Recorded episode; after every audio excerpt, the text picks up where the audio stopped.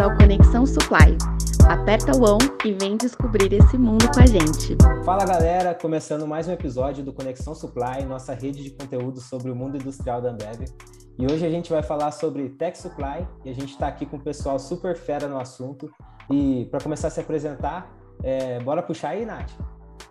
Vamos lá, então vamos nessa, gente. Eu sou a Nath, eu sou atualmente gerente de inovação é, em processos de gente no RH, como a gente fala aqui dentro da Ambev. Atuo trazendo muita inovação em tecnologia para esses processos de produtos de RH para o supply, sempre pensando né, e construindo o que a gente pode trazer de desenvolvimento e gestão dos nossos talentos. Sou formada em engenharia civil, é, já trabalhei em algumas unidades de negócio aqui da companhia, no mundo comercial e agora no mundo supply, né, mais especificamente no tech supply. E comecei na companhia tem cinco anos, como estagiária, já passei como analista, gerente de pessoas, de RH, financeiro. Ano passado como especialista de inovação e hoje estou como gerente aqui liderando esse time, tá? É, então, pessoal, é, boa tarde, eu sou Yuri, Atualmente eu sou coordenador do projeto Maltaria do Futuro, em Passo Fundo. Então, a gente tem um projeto de tecnologia em uma maltaria. Eu tenho cinco anos de companhia, que nem a Nath. Comecei também uh, no chão de fábrica, passei por várias funções de manutenção, de automação elétrica. E há dois anos estou em Passo Fundo nesse projeto. Poucas pessoas sabem que a gente tem maltarias, que a gente tem verticalizadas na Ambev. O pessoal associa muito com cerveja e, e é legal. Mas tem também esse outro lado que é super importante para o nosso negócio, que acho que vai ser bem bacana a gente mostrar um pouquinho disso, desse nosso mundo também. Eu sou formado em engenharia elétrica pela Universidade de Brasília e sempre atuei no chão de fábrica, sempre atuei com a indústria. Boa.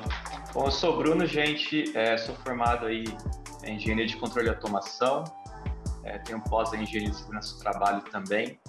Atualmente na companhia atuo aí como gerente de produtos digitais dentro do supply, então a gente trabalha em todo o desenvolvimento de software no nosso gigantesco mundo do supply. Né? Tenho aí 11 anos de companhia, então já passei pelas áreas é, área de chão de fábrica, como área de produção, área de manutenção, engenharia, já trabalhei também no VPO, né, nosso sistema de gestão também nuclear manutenção. E estou aí há, há, dois anos aí nesse mundo de tecnologia incrível e sempre aí é um aprendizado constante que a gente tem aí. Legal, muito bom. Eu queria saber de vocês também como surgiu esse tema de, de tech, essa temática de tech dentro do supply. Aí, Bruno, se você quiser puxar para a gente também. Boa, bora lá. Acho que o assunto de tecnologia no supply ele já acontece há bastante tempo, né? Talvez ali em 2016 começou a ter um movimento um pouco mais forte, né?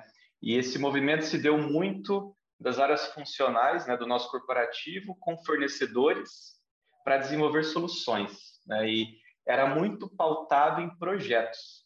Então, pegava um responsável, alinhava com o fornecedor desenvolvia a solução, entregava para o campo e acabou. Então, era um produto, era um projeto, então tinha começo, meio e fim, entregava e depois um time de sustentação apenas mantia o que foi entregue, né? Só que a gente começou a ver como companhia que é muito mais estratégico trazer essa solução para dentro de casa, né? A gente ter acesso ao código e a gente, quando a gente fala muito de indústria 4.0, para a gente começar a dar passos mais largos nesse processo, é importante que a gente tenha também esse conhecimento dentro de casa. Eu acho que o que o Bruno falou, para quem, é, quem é de dentro, quem trabalhou na indústria mesmo, recebendo muito desses projetos, isso que o Bruno falou faz toda a diferença. Porque a gente, quando a gente estava lá do outro lado, acompanhando, até auxiliando na execução e implementação dos projetos, a gente sabia que tinha um início, meio e fim, e depois acabou. Era, era com a gente, era com a planta, e qualquer dúvida a gente entrava em contato, mas era uma relação diferente. Então, no momento que a gente abraçou a tecnologia como estratégico, como algo que, que é um produto, que é algo que não, a gente não tem um objetivo, um, uma data de fim. A gente realmente entende isso como parte da nossa estratégia para o futuro, que é o que vai alavancar os nossos resultados para que 10, 20 anos então a gente, a gente não vai parar com isso e isso mudou toda a nossa relação com o negócio e a, a forma como a gente sustenta e implementa a tecnologia na, na Ambev. Acho que foi um marco e o Bruno falou com todas as palavras, assim, uma transformação é, de cultura, né? E você sair do projeto para um produto faz toda a diferença, porque a gente vai constantemente evoluindo. Às vezes a gente não acerta de primeira, às vezes a gente não tem um impacto tão significativo, mas a gente já tem que aprender rápido. Então, o produto digital está aí para isso. Então, é muito de fatiar as entregas, entender se essa entrega está sendo relevante para o usuário final, se isso realmente faz parte do processo de construção que a gente quer para a companhia. Bom, muito legal. E, Nath, é, queria entender também quais são as estruturas que envolvem tech hoje, o que elas desenvolvem em si. Hoje a gente tem uma estrutura assim muito gigante dentro dentro do tech, né? Então isso é bem cross. A nossa estrutura dentro do supply, né, tem essa torre de tech. Então a gente está Ambev Tech dentro do supply, como a gente aproxima a tecnologia das nossas unidades de negócio, porque não adianta trazer é, a expertise de tech só pela expertise, a gente não consegue ter pessoas desconectadas do nosso negócio, e como o Bruno falou, das dores que a gente tem no campo, então a nossa estrutura ela é super organizada, pensando em unir essas capacidades que a gente falou, que são super importantes para o nosso futuro, que estão no nosso planejamento de desenvolvimento de talentos, com o entendimento e conhecimento do nosso negócio, que é muito específico e tem dores muito específicas, que a gente trazendo apenas o conhecimento ou a tecnologia pela tecnologia, a gente não consegue, de fato, aproximar do nosso cliente final, da nossa da dor, da planta, do nosso time que está lá na ponta e desenvolver a solução da melhor forma. Então, de uma maneira geral, a nossa estrutura correlaciona muito bem a unidade de negócio com a expertise e a capacidade da tecnologia. É, e é, uma, é, um, é um processo bem robusto, porque a gente fala, eu falei um pouquinho de produto digital, né, desenvolvimento de software, mas ainda tem também toda a parte de automação, que é extremamente complexa no supply, tem toda a parte de coleta de dados também. Então, quando a gente fala muito da indústria 4.0, a gente tem um, um, um, oceano de possibilidades né, e, de, de maneiras de melhorar todo esse processo né, de coleta de dados. Então, acaba sendo um leque muito grande quando fala de tecnologia. Então, uma das frentes é o produto digital, mas a gente tem frentes mais de automação, de infraestrutura. A gente tem começando aí a parte de robótica também, que está muito forte quando a gente fala de flexibilidade. Então, quando fala só de tecnologia, fica muito amplo, né? Então, tem muitas possibilidades e, e a gente entende que, como companhia, tudo isso tem que estar tá muito bem conectado para a gente conseguir dar passos maiores também e evoluindo constantemente dentro da companhia. E complementando, como a Nath e o Bruno falaram, a gente tem metodologias é, que olham desde o da nosso organograma, as nossas áreas funcionais dentro do TEC, e a gente também tem uma, uma forma de trabalho. Né? A tecnologia tem uma frente super importante de inovação, então, quando a gente fala de inovação, a gente tem um, um processo de inovação bem definido dentro do, da Ambev e dentro do supply. Então, a gente trabalha com áreas funcionais que tocam produtos, que tocam, que testam soluções, implementam. E a gente também tem é, áreas que a gente chama de lighthouse, são áreas que são dedicadas realmente à inovação e a testar rápido. Isso faz parte do nosso processo de tecnologia e de inovação. Então, a minha área hoje, a, a Maltaria do Futuro, é uma dessas áreas de testar rápido. Então, a gente tem esse desafio, é, é, é uma, é uma, um constante aprendizado, de errar, de aprender e estar tá sempre se renovando e sempre trazendo coisas novas para resolver problemas. No final das contas, é isso que interessa, a gente quer resolver problemas. Mas a gente quer testar, resolver rápido, resolver de fato para poder levar depois para o time do Bruno, para o time da Nath, produtos que tenham já um aprendizado agregado para a gente acelerar depois o nosso um processo que a gente chama de nome aqui interno rollout, né? de conseguir levar isso para as outras operações o mais redondinho possível, que a gente sabe que nem sempre é perfeito, mas a gente tenta aprender para também levar aprendizado junto com o produto. Então, sim, um pouco da metodologia ela vai em vários setores, em vários, é, não só no método em si, mas vai nas pessoas, na tecnologia, na inovação. É, e acho que esse processo de teste, de experimentação, é um processo que vem dando muito certo. Então, como companhia, a gente começa, acho que foi em 2018, 2019, Lighthouse em Guarulhos, né, uma cervejaria. Depois a gente vai para a Maltaria Passo Fundo também com muitos aprendizados legais. E muita coisa do que é testado nessas lighthouses, a gente pode fazer esse rollout do que foi testado ou até mesmo desenvolver alguma coisa dentro de casa. Então a gente pega aquele conhecimento, vai buscar fundo entender como que funciona e a gente busca maneiras mais rentáveis, mais viáveis e mais simples de escalar, né? Tanto que esse processo ele aconteceu de uma maneira tão orgânica que a gente expandiu isso para várias cervejarias também. Então, além dessas duas lighthouses, a gente começa a ter labs também nas cervejarias, onde a gente tem times é, com diferentes skills trabalhando, buscando inovações para problemas locais. E talvez muito desses problemas locais a gente acaba replicando para outras cervejarias essas soluções, né? O compartilhamento aí de aprendizados entre as próprias cervejarias, né?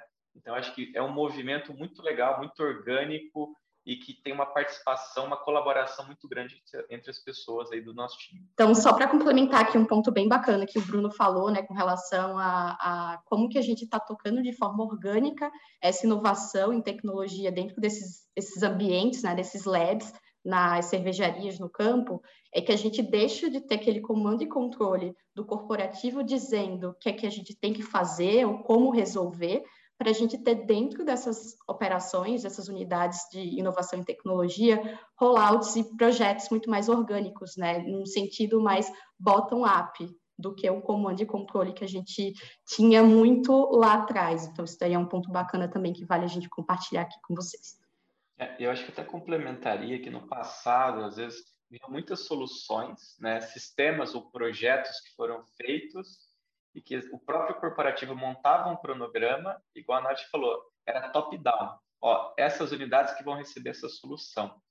E era um modelo que era muito engessado e, e dava pouca autonomia para a unidade também. Então, e alguém lá implantava um sistema, virava as costas e ia embora. E todo o conhecimento ficava nessa pessoa que muitas vezes era o fornecedor. Para a gente ter movimentos mais orgânicos, que a própria cervejaria consegue fazer implantação de um produto e de uma maneira simples. E muitas coisas que dependem de conhecimento técnico, quando fala de automação, de infraestrutura, de servidores, o próprio time é capacitado para fazer isso. Então, a gente ganha muita velocidade, a gente possibilita que as próprias cervejarias priorizem de acordo com a estratégia e o conhecimento fica na cervejaria. Então, esse é um diferencial que dá muita velocidade e gera muito aprendizados também. Vocês já comentaram um pouquinho para a gente sobre, sobre a função atual de vocês, mas eu queria saber mais a fundo com cada um aqui é, qual é o papel de vocês na, na sua função, é, na sua área e todo o impacto que vocês geram no supply. Eu estou começando agora como coordenador, então tem pouco tempo. Antes de ser o coordenador do projeto, eu era especialista de automação, então era uma função muito mais é, eu e tocando os projetos, era e claro com relacionamento com a planta tinha muita muita questão de tecnologia mesmo, um trabalho mais mais centrado na execução. E agora nesse novo desafio, eu diria que é muito novo para mim, é um desafio que eu estou adorando, que é em vez de executar, a gente tem um trabalho muito mais de dar o suporte e facilitar. Então, às vezes eu tenho até que me segurar para não ir lá e fazer, porque da, a gente que gosta de mexer, que gosta de fazer, a gente tem esse interesse, mas o fato é que agora o meu papel é muito mais de facilitar, é, relacionar as pessoas, conectar as pessoas, para que a gente alcance o nosso objetivo, né, de, de transformar a indústria. E no meu projeto em específico, que trabalha junto com tanto com a Nath, o Bruno e todos os outros times, o nosso desafio é de fazer esse processo rápido de transformação, um, gerando aprendizados e investir em projetos que realmente têm potencial de mudar a cadeia produtiva. Então, quando a gente está aí priorizando, a gente sabe que os recursos são limitados, a gente não pode fazer tudo que a gente quer, até por questão de tempo, a gente não tem tempo para tudo. Então, quando a gente tem que priorizar alguma coisa, qual que é o, o principal ponto? É qual o potencial disso de de sair, sair da nossa caixinha, né, de impactar um maior número de pessoas e quanto que isso pode realmente mudar o ponteiro da companhia. Então esse é o nosso nosso target. Legal. E aí já puxando aqui um pouquinho, né, falando aqui da minha área, que é inovação em pessoas, em RH, é, é até um, um, drive, é uma mentalidade, né, da gente tá falando de RH, da área de gente, e tá colocando tecnologia e inovação para esses processos também. E o maior desafio de qualquer área de gente, em qualquer empresa, eu acredito que é muito é, potencializar é, o melhor das pessoas, né? Conseguir para que todo mundo que esteja dentro da companhia esteja no seu máximo de si, no seu 100%. Então, a gente, como área de inovação, a gente tem um olhar muito voltado para o que, que a gente pode fazer de diferente, o que, que a gente pode fazer de melhor para alavancar esse potencial, né, essa densidade de talento, como a gente chama muito hoje aqui dentro da companhia. Então, trazendo um olhar diferente para os processos que a gente tem, seja de gestão de talento, de aprendizagem, desenvolvimento, como que a gente pode dar um olhar diferente para aquilo, antecipando algumas tendências e antecipando algumas necessidades do nosso time. Pode ser que hoje não é uma necessidade latente, mas a gente entende que para o futuro da indústria, da indústria 4.0, isso pode ser uma capacidade que a gente precisa desenvolver, ou uma ferramenta que precisa ter um drive diferente, trazendo mais aprendizagem contínua, e pensando muito também em melhorar a experiência do nosso funcionário. Então, como que a gente pode fazer de diferente para que o nosso funcionário tenha aqui a melhor experiência possível dentro da companhia e para que ele tenha também o seu melhor potencial desempenhando a sua função. Então, a gente dá essa, esse viés de tecnologia de muita inovação, mas sem deixar de ser people-centric, né? Sem deixar de colocar o nosso funcionário aqui no centro de tudo. Boa. E minha área, minha área de atuação está muito voltada a produto digital mesmo, né? Softwares e com foco muito grande dentro do chão de fábrica. Então, uma das coisas que são premissas é a gente ter muito claro quais problemas a gente quer resolver, de acordo com uma estratégia, e com base nisso, desenvolver soluções que facilitem todo o processo dentro do chão de fábrica. Então, a gente fala muito do VPO, né, nosso sistema de gestão, como que a gente consegue executar melhor o VPO no chão de fábrica, né? O VPO tem lá tudo que o operador precisa fazer. Então, como que a gente melhora essa execução da rotina? Como que deixa a, a rotina mais simples? Como que a gente padroniza melhor os processos, toma melhores decisões, gera inputs para melhor tomada de decisão? Então, está muito pautado nisso, né?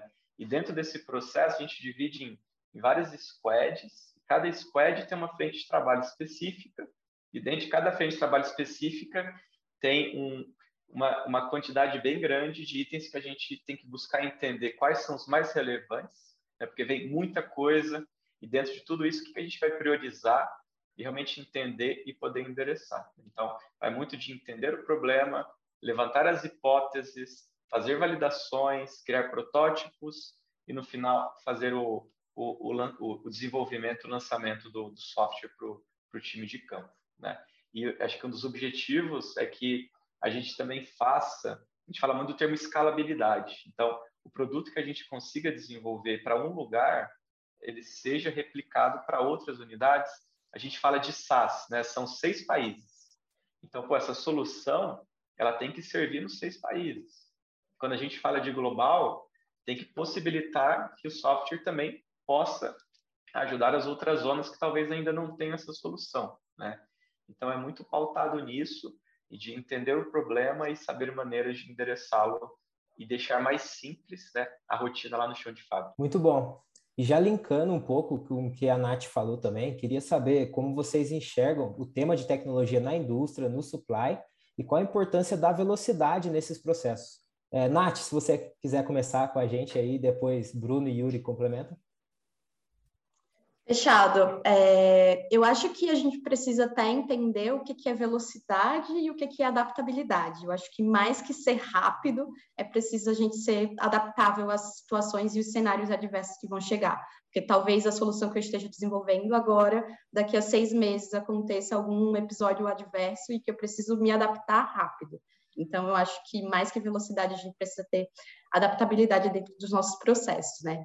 E eu acho que para isso é, é, importante também a gente entender a tecnologia muito como um meio e não como, de fato, a solução, né? O, o endgame. A tecnologia tem que ser sempre o meio. Então, para que a gente... É um, meio que um clichê, mas que a gente saiba também utilizar muito a tecnologia ao nosso favor mas sem deixar que ela encante a gente demais, que a gente se apaixone pela tecnologia. A gente precisa estar muito próximo da dor do usuário.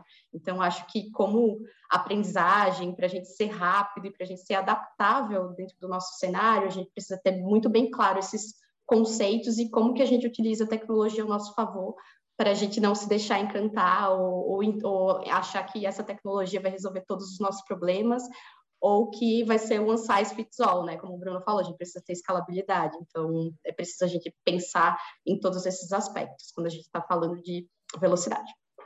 É, eu acho que uma coisa que encanta muito quando a gente conversa com as pessoas, fala, lê muita coisa na internet, fala muito de inteligência artificial, machine learning, né? São coisas que brilham os olhos de muita gente e realmente tem muito potencial.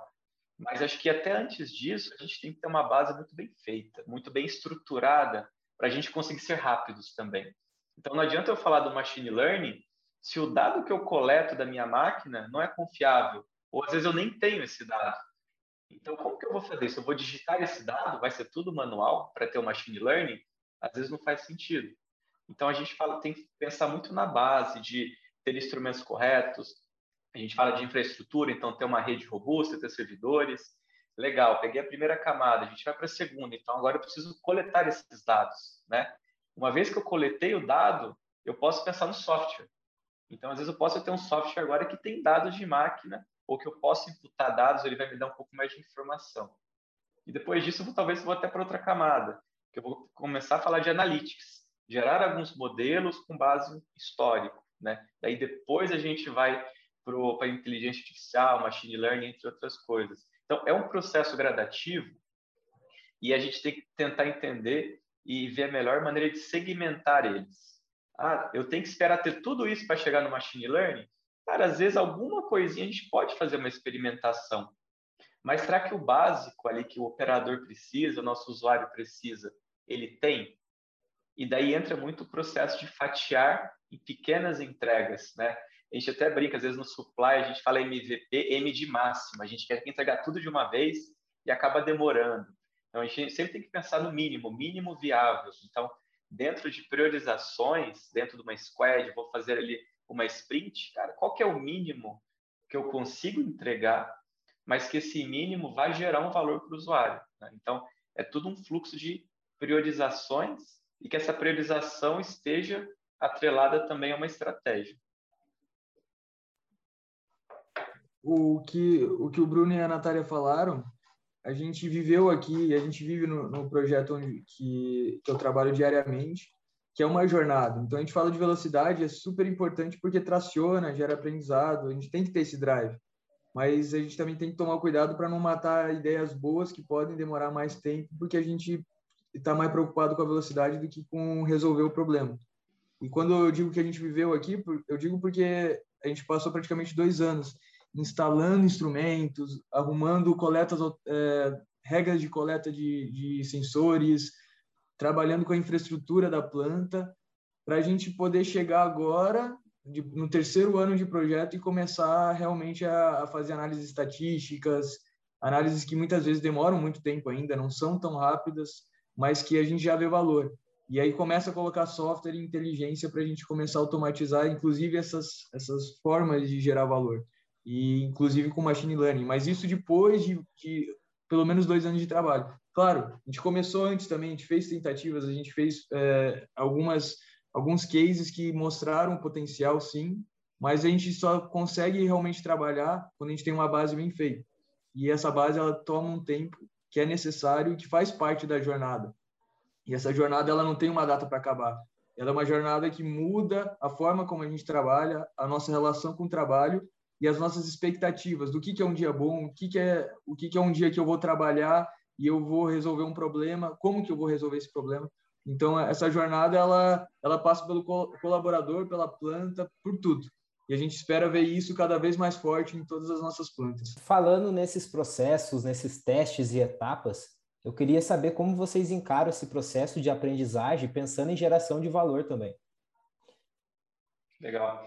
É, a gente tem até um, um, exemplo que começou, a partir do momento que a gente estruturou o, o né, a gente entendia que o campo tinha muitas dúvidas, né, e o pessoal sempre procurava, falava com um, falava com outro, mas às vezes a informação não chegava, ou tinha dificuldades. A gente começou a entender, poxa, tem muitas dúvidas, e a gente tem um time técnico aqui dentro de casa que pode ajudar. Né? Então a gente estruturou lá em 2020 é, uma reunião chamada Supply Review Board, onde cada unidade que está implantando alguma coisa, está desenvolvendo alguma coisa e precisa tirar uma dúvida técnica, ou até de negócio, ela agenda esse horário com a gente, a gente tem uma agenda travada todas as quartas-feiras, e o time multifuncional vai estar lá para tirar essas dúvidas. Então, isso dá muita velocidade para tirar essas dúvidas das cervejarias, do, do, da, do nosso time, e para que eles possam desenvolver dentro de casa uma solução que vai testar. Às vezes dá certo, às vezes não dá, mas a gente consegue ver um fluxo muito bacana de aprendizados e de velocidade também. Porque às vezes faltava um empurrãozinho só ali, e daí a gente consegue deixar esse fluxo é, muito legal e colaborativo também. E aí, talvez aqui com um viés assim de people, é, que para esse processo de aprendizagem, para o processo de aprendizagem fluir de fato, para ter todos esses aprendizados que o Bruno exemplificou aqui num dos processos que a gente tem, é muito importante, é essencial que a gente pense em construir um ambiente seguro psicologicamente. Para a inovação, para a gente fazer testes e utilizar a tecnologia como meio para gerar valor, é muito importante que os líderes que estejam com a gente, que toquem essa tecnologia, que puxam o nosso Brewtech para frente, eles sejam responsáveis por criar esse ambiente. Porque aí sim a gente consegue fazer com que o processo de aprendizagem aconteça, que seja aberto ao erro e que a gente consiga entender um erro como uma forma de aprendizagem.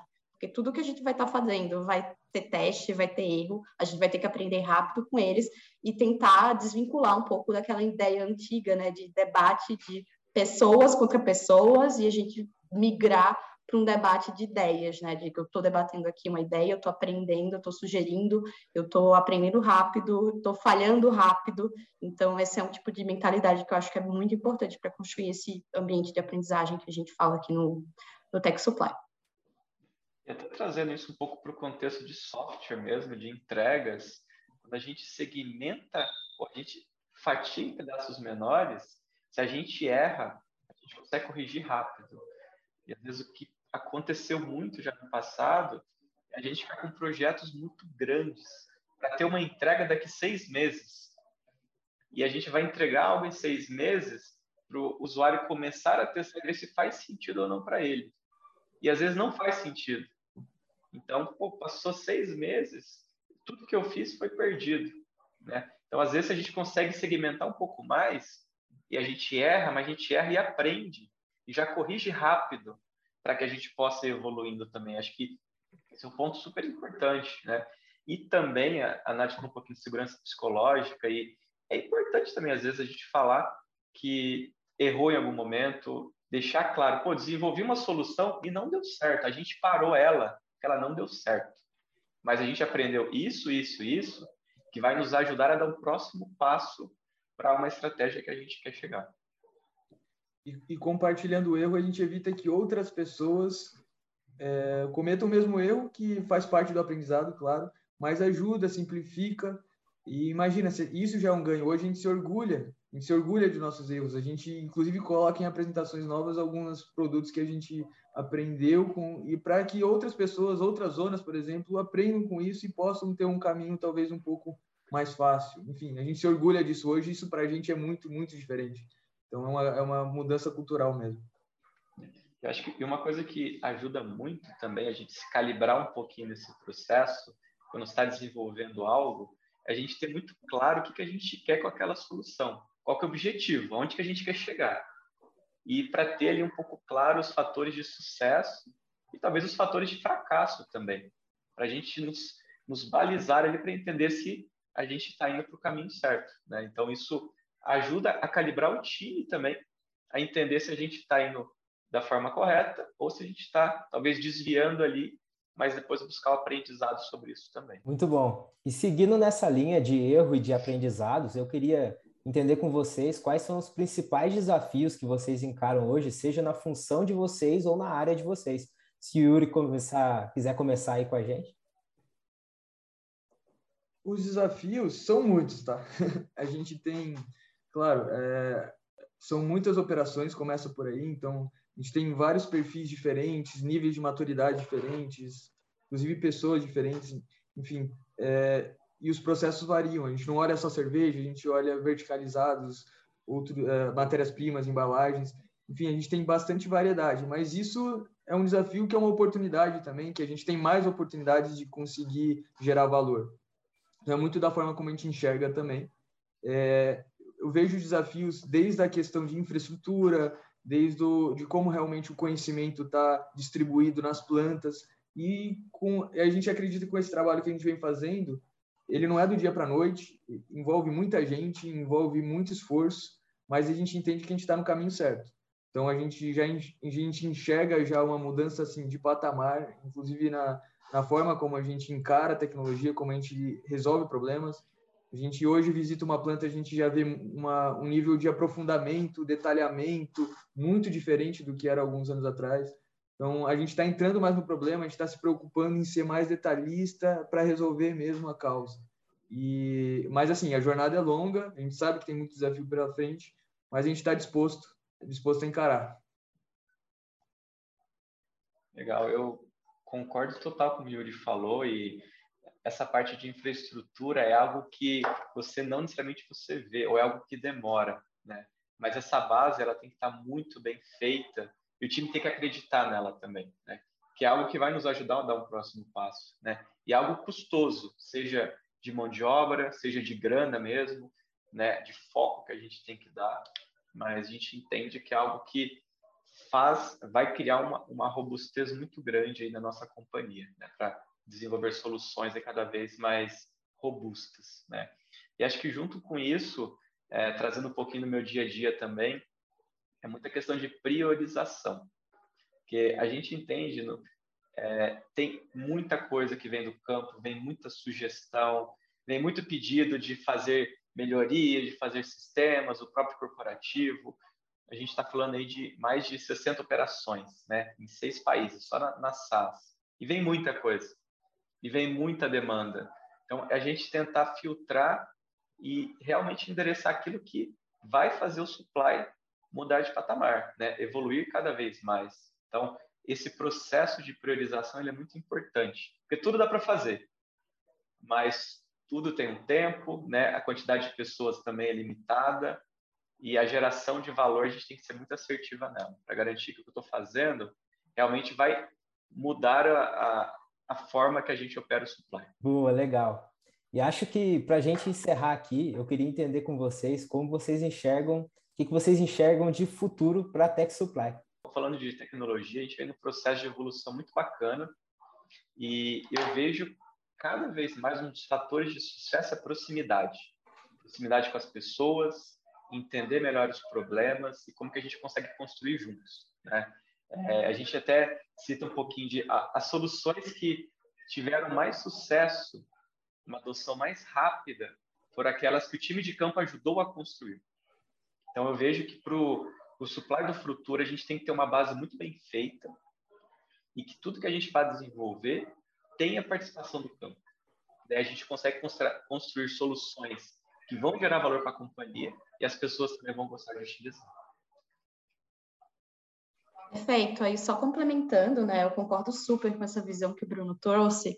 É, de pensar no, nos líderes que a gente quer para o futuro, né? Dos líderes que vão conduzir essa mudança para o supply. Então, são líderes que vão precisar continuar, manter e, e aumentar mais espaços para que a inovação aconteça, para que novas soluções sejam pensadas. Então, esses caminhos, né? Esse espaço para inovação, ele só tende a crescer para o futuro.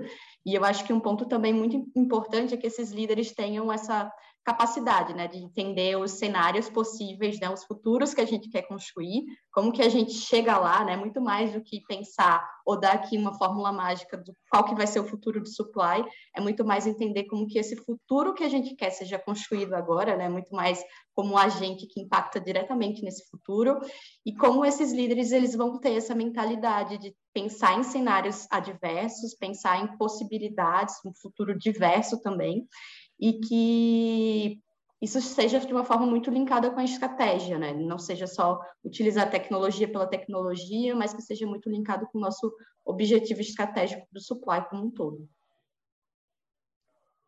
É, e compartilhando um pouco do que o Bruno e a Natália falou, a gente linka pessoas, né, com a tecnologia de uma forma a resolver problemas, da, da forma certa, resolver problemas da forma certa e conectado. Então, o Bruno falou muito da gente, é, da gente trabalhar junto. E a gente enxerga que o que a gente está fazendo no nosso trabalho ele está levando para isso. Então, hoje a gente enxerga as, as cervejarias cada vez mais conectadas entre si, zonas mais conectadas, a gente se falando mais, um supply que seja mais colaborativo. Então, não é só sobre a tecnologia, é sobre as pessoas, é, é sim sobre ser uma companhia data-driven que resolve problemas da, da, forma baseada em dados, mas também que co colabora e compartilha.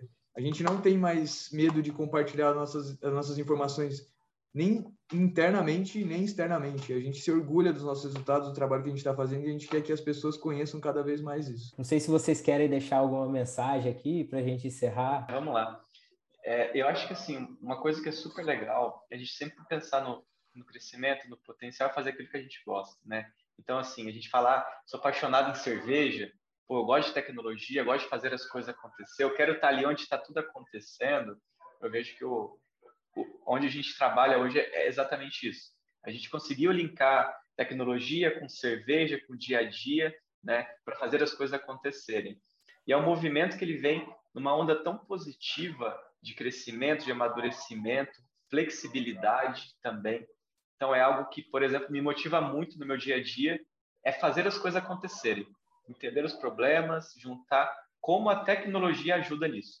Não ela por si só, né, como o pessoal já falou bastante aqui, mas como que a gente consegue fazer isso tudo junto, né? E acho que a Ambev Tech como um todo, o Brewtech, ela vem ganhando uma robustez muito grande para dar o suporte necessário para o supply estar tá cada vez mais fazendo cervejas fantásticas para o nosso consumidor. E o recado que eu gostaria de passar, na verdade, é mais um convite é, para quem aí do outro lado tiver tiver interesse, quiser conhecer, existe um mundo o, o supply ele tem milhões de alternativas, muitas possibilidades e quando junta com tecnologia, então é, ao cubo aí de possibilidades. Então a gente tem muita coisa legal, tem muitas soluções que a gente pode implementar no supply para melhorar tanto os processos como os nossos aprendizados, é, otimizar soluções e eu convido a conhecer um pouquinho mais, com, com, conhecer de maltarias. Quem tiver um dia em Passo Fundo e quiser conhecer Ambev Passo Fundo, a gente recebe, tem visitas, a gente pode mostrar um pouquinho do nosso trabalho.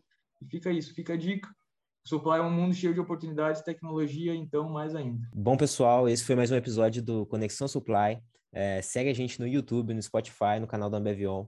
É, vou deixar na descrição o LinkedIn da galera para vocês acompanharem. E é isso. Valeu, galera!